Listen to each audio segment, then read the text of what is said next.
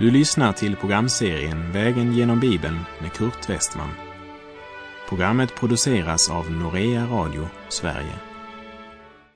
Vi befinner oss nu i profeten Sefanjas bok. Slå gärna upp din bibel och följ med. På vår vandring Vägen genom Bibeln ska vi nu vandra genom profeten Sefanja bok. I förra programmet så gav jag en liten introduktion till den här boken som är så full av domsord, men där kärleken ändå går som en röd tråd genom hela boken.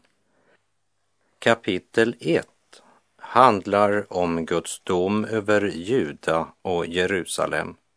Men i kapitel 1, vers 18 talar han om att av hans nitälskans eld skall hela jorden förtäras.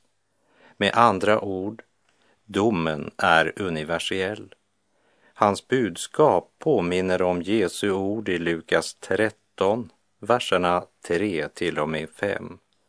Nej, säger jag er, men om ni inte omvänder er kommer ni alla att gå under som det eller de arton som dödades när tornet i Siloam föll ner över dem. Menar ni att de var större syndare än alla andra invånare i Jerusalem? Nej, säger jag er. Men om ni inte omvänder er kommer ni alla att gå under på samma sätt. Profeten Sefanja förkunnar att alla folk Också folket i Juda, Guds folk, kommer att drabbas av Guds vrede om de fortsätter att trotsa Guds heliga lag. Men på vår vandring genom denna profetbok kommer vi också att upptäcka att budskapet, det innehåller mer än en dom. Han förkunnar den Gud som frälsar och att domens frukt ska bli rättfärdighet. Vi läser Sefanja kapitel 1, vers 1. Herrens ord kom till Sefanja, son till Kushi, son till Gedalja, son till Amarja, son till Hiskia, när Josia, Amons son, var kung i Juda. Sefanja talar om att han är av kunglig släkt utan att på något sätt fokusera på det. Han bara konstaterar att kung Hiskia är hans farfars farfar.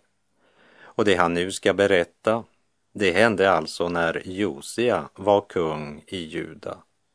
Under kung Josias tid upplevde Juda en andlig väckelse. Inte så stor och genomgripande, men dock en väckelse. Vi kan säga ett visst andligt uppvaknande. Det varade inte så länge, men det pågick i alla fall en tid.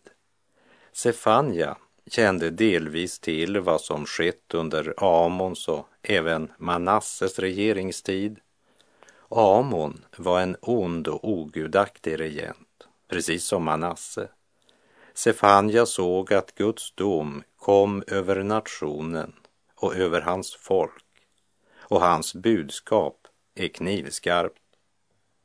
Vers 2.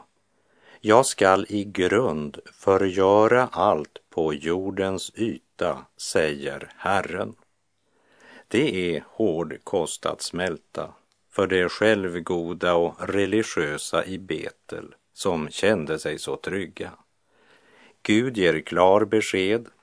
Jag tänker döma er för era synder och överträdelser. Landet ska bli som när man kör fram med en bulldozer. Allt ska jämnas med marken. Och det gäller inte bara hus och landområden. Vers 3. Jag ska utplåna människor och djur, himlens fåglar och havets fiskar. Jag ska bringa det onda på fall och utrota människorna från jorden, säger Herren. Alla levande varelser är inkluderade i domen. När människan syndar lider hela skapelsen. Man står under Guds vrede. Här går mina tankar till Paulus ord i Romarbrevet 1, vers 18 till och med 20. Guds vrede uppenbaras från himlen över all ogudaktighet och orättfärdighet hos människor som i orättfärdighet undertrycker sanningen. Det man kan veta om Gud är uppenbart bland dem. Gud har ju uppenbarat det för dem. Ända från världens skapelse ses och uppfattas hans osynliga egenskaper, hans eviga makt och gudomliga natur genom det verk som han har skapat. Därför är det utan ursäkt. Ogudaktighet är emot Gud. Det är sådant som förnekar hans karaktär och väsen och all denna gudlöshet som florerar idag. Alla som lever och handlar som om det inte fanns någon Gud. Det är synd. Det är ogudaktighet. Orättfärdighet är mot människor. Det är att förakta Guds lag och glömma kärleken till vår nästa. Den som skäl eller ljuger bedrar sin nästa. Och Guds vrede uppenbaras från himlen över all ogudaktighet och orättfärdighet hos människor som i orättfärdighet undertrycker sanningen. Guds vrede är ett uttryck för Guds heliga hat mot allt det som strider mot hans rena och heliga väsen. Men det är viktigt att lägga märke till att det står inte att Guds vrede uppenbaras över alla människor som har syndat. Men det talar om dem som i ogudaktighet och orättfärdighet undertrycker sanningen. Genom profeten Sefanja säger Herren att han ska bringa det onda på fall. Och när Gud ska gripa in mot det onda tvingas han utrota människor eftersom de inte vill lyssna till Gud. Här går min tanke till Jesu ord i Lukas 17, vers 1 och 2. Jesus sade till sina lärjungar, förförelser måste komma, men ve den genom vilken det kommer. Det vore bättre för honom att en kvarnsten lades om hans hals och han kastades i havet än att han vilseleder en av dessa små. Det är fruktansvärt stark kost om vi verkligen lägger märke till vad Jesus faktiskt här säger i klartext. Och helt ärligt måste jag säga att jag föredrar att vara vilken som helst person istället för någon som leder människorna bort från sanningen i Guds ord. Och låt oss komma ihåg att det är Jesus, han som älskar oss alla så högt att han givit sitt liv för oss, som säger detta. Så allvarligt är det att undertrycka sanningen. Nu ropar Sefania att det är deras falska och perverterade religion som under sken av lycka, välstånd och religiös aktivitet har fört dem till stupet. När de ännu hade möjlighet att välja förkastade de Herrens heliga bud, förkastade renheten, kärleken och sanningen och valde synden, egoismen, omoralen och orättfärdigheten. Men nu kan de inte längre välja. Nu proklamerar Herren vad som skall ske. Jag skall utplåna människor och djur, himlens fåglar och havets fiskar. Jag ska bringa det onda på fall och utrota människorna från jorden, säger Herren.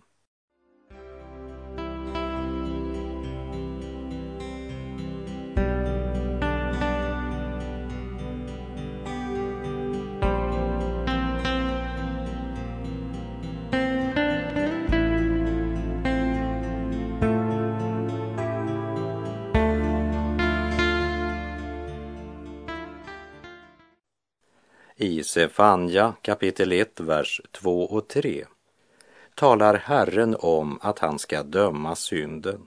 Han ska döma allt på jordens yta, säger han.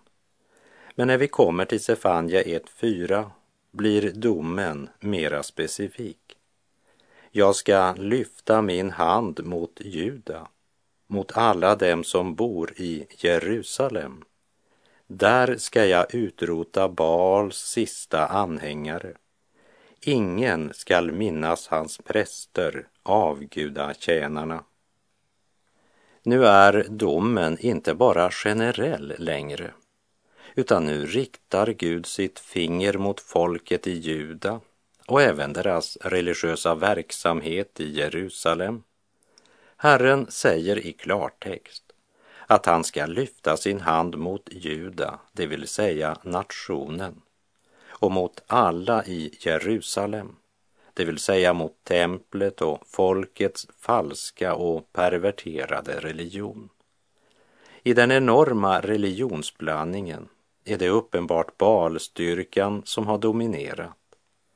Men den religion som under en tid varit så framgångsrik i mänskliga ögon faller till marken som ett korthus när Herren verkställer sin dom över orättfärdigheten. Herren säger att efter en tid kommer ingen ens att minnas de avgudapräster som för en tid var så betydelsefulla och mäktiga. Det kommer att gå precis som det gick vid Babels torn. Tornet som var så imponerande från det jordiska perspektivet.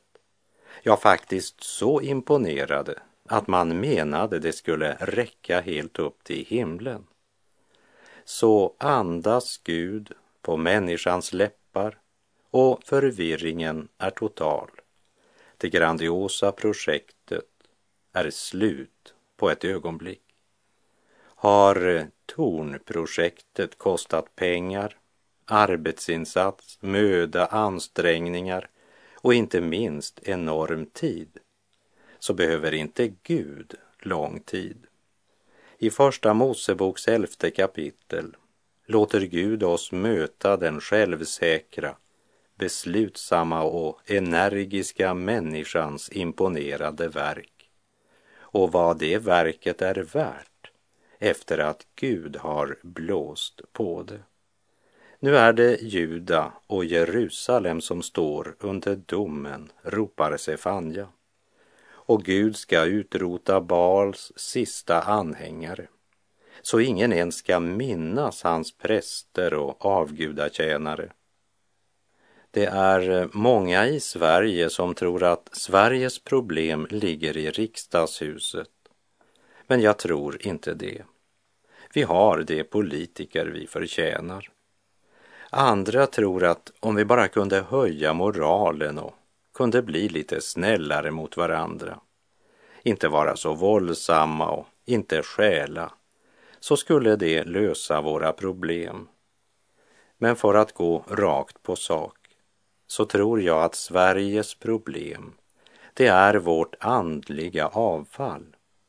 Problemet finns i våra egna hjärtan.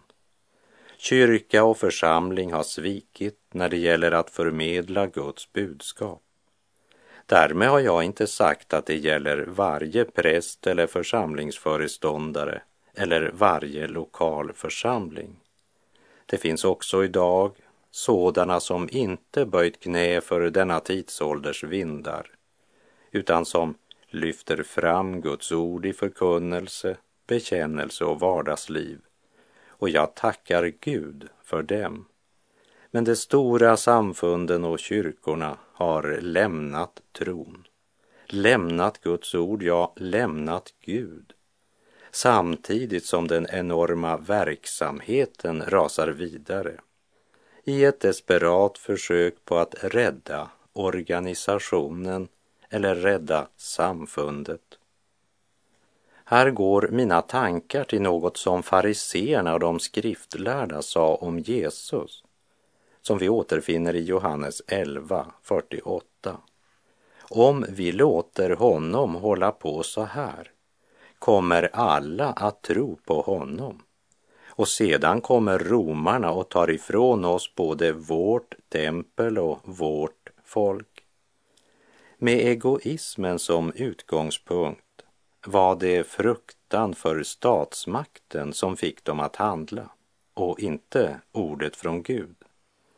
De betraktar både Guds helgedom och folket som sin ägodel. Lägg märke till deras ord. Då kommer romarna och utplånar både vår heliga plats och vårt folk. Och då talar de om det som en gång hade varit Guds tempel och Guds folk. Sefanja ropar ut till sin generation. Templet är inte Guds tempel längre. Respekten för den helige är borta. Guds fruktan är borta. Det är religionsblandning, synd och omoral som råder. Och Gud kommer att lyfta sin hand mot Jerusalem trots templet. Och hans budskap är inte något som en extrem fundamentalistisk predikant har hittat på, utan det är ett budskap som Herren har uppenbarat för sin tjänare Sefanja.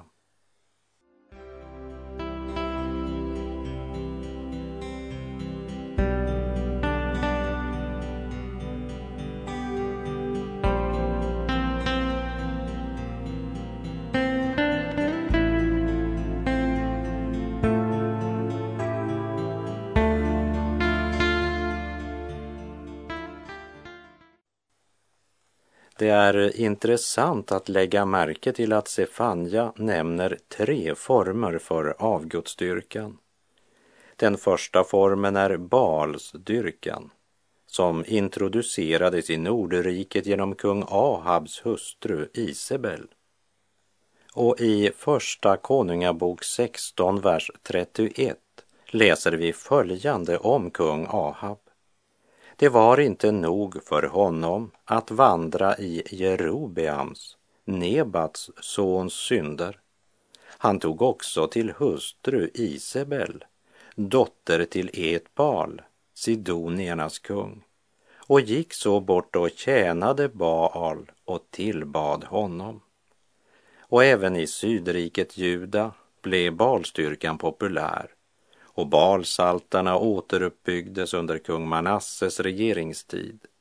Läs gärna Andra Kungabok kapitel 21 och Andra Krönikerbok kapitel 33 efter programmets slut så får du veta mera om den historiska bakgrunden. Ingen av kungarna avföll så stort och sjönk så djupt som just kung Manasse. Han återinförde balstyrkan som utövades genom de grövsta former för omoral. Parallellt med avguden Baal så började man också tillbe gudinnan Astarte. Och när kvinnlig gudom införs leder dyrkan alltid till omoral, vilket skedde i Juda och just under den perioden. När Josia blev kung och han avskaffade offerhöjderna och avgudaaltarna både i Betel och i Jerusalem och han befallde folket att hålla högtid åt Herren så som det var föreskrivet i förbundsboken. Den andra formen för avgudsdyrkan, den återfinner vi i Sefanja 1, vers 5. Jag skall utrota dem som knäfaller på taken för att tillbe himlens här. En avgudadyrkan som var mera raffinerad och obestämbar. Den verkade ganska diskret eftersom det var skapelsen man tillbad och eftersom Gud var skaparen så tyckte många att det var inte någon motsättning till dyrkan av Israels Gud. Men sanningen var att de dyrkade det skapade istället för skaparen. och stjärnskrock och horoskop florerar ju än idag i vårt lands veckotidningar och läses av många. Det finns till och med sådana som bekänner sig som kristna som läser horoskop och stjärntecken. Jag påpekade det här för en kvinna i en familj där jag övernattade på en av mina resor. Hon bara skrattade och sa ja, ja, men jag tror ju inte på det. Men varför då läsa det? När Guds ord säger att det är avgudsdyrkan, en vederstygglighet för Herren. Och det var ju en av de ting för vilka Herren dömde Jerusalem och Juda. Men den mest raffinerade formen för andligt avfall, det är den som nämns i slutet av vers 5. Den som knäfaller för Herren, men svär vid Milkom. Milkom är ett av namnen på avguden Molok, ammoniternas gud, åt vilken barn blev offrade. Tillbedjan av Milkom eller Molok det skedde genom att man offrade sina barn. Och det förföriska bedrägeriet, ja, det bestod i att man samtidigt som man praktiserade detta så bekände man sin tro på Herren, Israels Gud. Man frambar sitt eget barn, vilket offrades i eld. Avguden blev upphettad tills han var rödglödande. Sedan lades barnet levande i den glödheta avgudens famn. Inför detta barbari säger vi i Sverige, ja men det är i alla fall ingenting som sker hos oss. Så den varningen är inte alls aktuell för oss. Men är det inte barnen vi offrar i en kultur där Guds ord tagits bort från både skolor och andra utbildningsanstalter. Där omoral betraktas som frihet och rättfärdigas genom att kalla det för den nya moralen, fast den inte alls är ny. Den har sina rötter i ormens budskap redan i lustgården. En kultur där våld och mord blivit underhållning och där vårt lands lagar kallar homofili och fostermord för en rättighet. Där barnen och det uppväxande släktet får lära sig att förakta Gud och blir inbillade att lyckan kan köpas för pengar. Villigt lägger vi våra barn på ogudaktighetens altare Barnen som är en välsignelse, en gåva från Gud, betraktas inte längre som en välsignelse, utan bara som något som utgör ett hinder för vårt självförverkligande. Barnen är en gåva från Gud, ett lån som vi ska förvalta för Herren. Och Herren kommer att hålla oss ansvariga för hur vi har förvaltat den gåvan. Bibeln beskriver tiden före syndafloden som en gudlös kultur. Avfallets tid är masskulturens tid. En egendomlig företeelse som i vår tid huvudsakligen är en produkt av massmedia. Påverkan sker genom tillrättalagd information blandad med underhållning präglad av omoral och våld. Och alla protester verkar vara förgäves.